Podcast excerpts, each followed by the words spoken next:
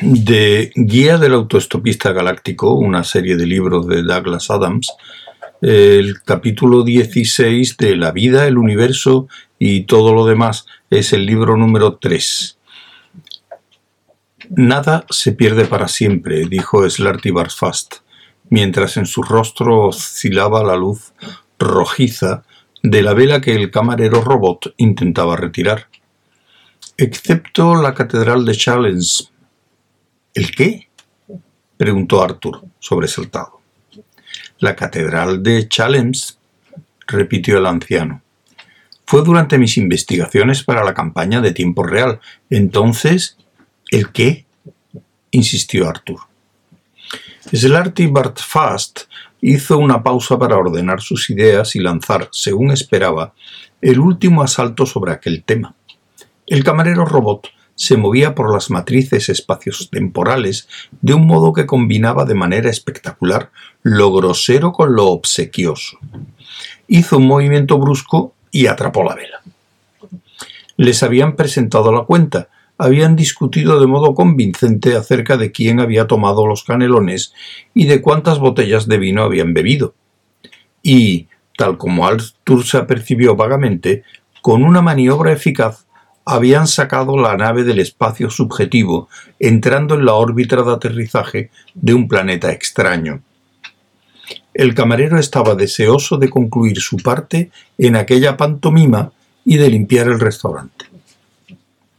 Todo quedará claro, aseguró Slarty Bart Fast. ¿Cuándo? Dentro de un momento. Escucha, la corriente del tiempo está muy contaminada. Hay mucha basura flotando en ella, escombros y desperdicios, y todo se va devolviendo cada vez más al mundo físico. Remolinos en el continuo espacio-tiempo, ¿comprendes? Eso he oído, afirmó Arthur. Oye, ¿a dónde vamos? preguntó Ford, retirando con impaciencia la silla de la mesa. Porque estoy ansioso por llegar. Vamos, anunció Slarty Bartfast en tono lento y mesurado, a tratar de impedir que los robots guerreros de Cricket recobren la llave que necesitan para sacar al planeta de Cricket de la envoltura de tiempo lento y liberar al resto de su ejército y a sus locos amos. Es que dijiste algo de una fiesta, recordó Ford. Lo hice, reconoció Slarty Barfast, bajando la cabeza.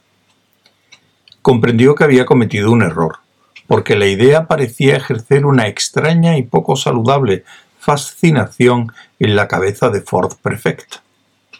Cuanto más descifraba la oscura y trágica historia de Cricket y de su pueblo, más quería Ford Prefect beber y bailar con chicas. El anciano pensó que no debió mencionar la fiesta hasta que no le quedara más remedio que hacerlo.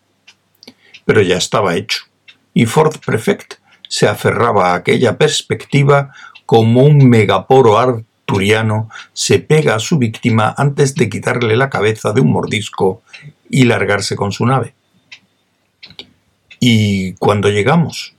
preguntó Ford con vehemencia. Cuando termine de explicaros por qué vamos allá. Yo sé por qué voy, repuso Ford, recostándose en la silla y poniéndose las manos en la nuca. Esbozó una de las sonrisas que hacía retorcerse a la gente. Slarty Bartfast esperaba una jubilación agradable. Pensaba aprender a tocar el inquietófono octaventral, tarea simpática e inútil, ya lo sabía, pues carecía del número apropiado de bocas. También proyectaba escribir una extraña e implacablemente inexacta monografía sobre el tema de los fiordos ecuatoriales con el fin de equivocar las crónicas en un par de aspectos que consideraba interesantes. En cambio, le habían inducido a hacer un trabajo por horas para la campaña del tiempo real, y por primera vez en su vida empezó a tomárselo en serio. En consecuencia, se encontraba ahora con que empleaba sus últimos años combatiendo el mal y tratando de salvar a la galaxia. Le pareció una tarea agotadora y suspiró profundamente. Escuchad, dijo. ¿En Camping qué? preguntó Arthur. La campaña del tiempo real, que os explicaré más tarde. Observé que cinco trozos de desechos que recientemente recobraron de golpe su existencia parecían corresponder a las cinco partes de la llave perdida. Solo pude descubrir exactamente dos, el pilar de madera, que apareció en tu planeta, y el arco de plata, parece estar en una especie de fiesta. Debemos ir a recobrarla antes de que la encuentren los robots de cricket. Si no, ¿quién sabe lo que puede pasar? No, dijo Ford en tono firme. Debemos ir a la fiesta para beber mucho y bailar con las chicas. Pero, ¿no has entendido nada de lo que... Sí, replicó Ford con una fiereza repentina e inesperada. Lo he entendido todo perfectamente bien. Por eso es por lo que quiero beber todo lo posible y bailar con tantas chicas como pueda mientras aún quede alguna. Si todo lo que nos has mostrado es cierto, ¿cierto? Pues claro que es cierto. Entonces tenemos menos posibilidades que una roncha en una supernova. ¿Una qué? dijo bruscamente Arthur. Hasta ese momento había perseguido pacientemente la conversación y no estaba dispuesto a perder ahora el hilo. Menos posibilidades que una roncha en una supernova, repindió Ford sin perder ímpetu. El. ¿Qué tiene que ver una roncha con todo esto? le interrumpió Arthur. Que no tiene la menor posibilidad en una supernova repuso llanamente Ford. Hizo una pausa para ver si ya estaba aclarado el asunto. La nueva expresión de confusión que apareció en el rostro de Arthur le dijo que no lo estaba.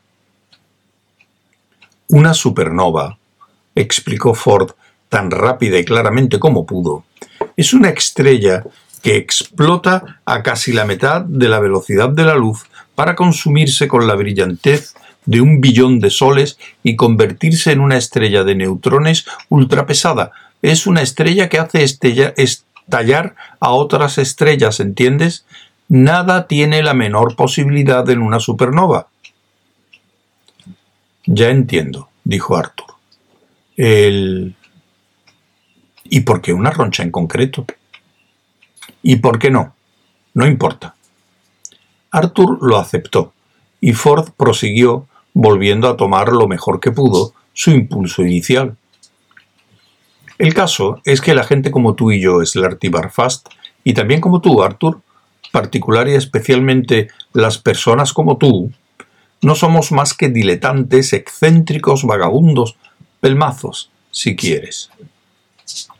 Slarty Barfast frunció el ceño, en parte confundido y en parte resentido.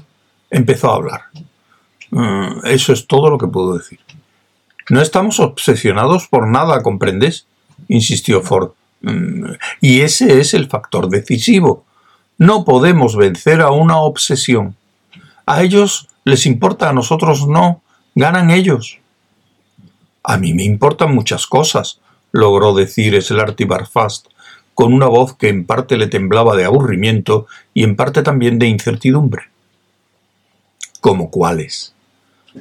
Pues, dijo el anciano, la vida, el universo, todo lo demás, en realidad, los fiordos.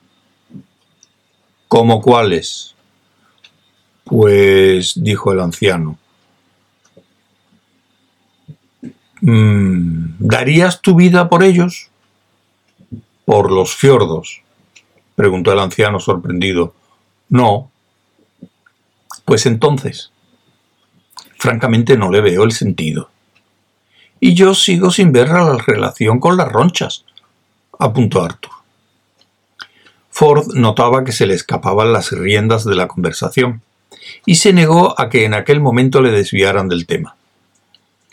El caso es, siseó, que no somos gente obsesiva y no tenemos la menor posibilidad de... a no ser por tu súbita obsesión por las ronchas, insistió Arthur, que todavía sigo sin entender. ¿Querrías olvidarte de las ronchas, por favor? Lo haré, si quieres, dijo Arthur. Tú has sacado el tema a relucir. Ha sido una equivocación, confesó Arford. Olvídalo. El caso es... Se inclinó hacia adelante y apoyó la frente en la punta de los dedos. ¿De qué estaba hablando? preguntó cansadamente. Sea por la razón que sea, vayamos a la fiesta, dijo Slarty Barfast, poniéndose en pie y meneando la cabeza. Me parece que eso era lo que intentaba decir, dijo Ford. Por alguna razón misteriosa, los cubículos teletransportadores estaban en el cuarto de baño.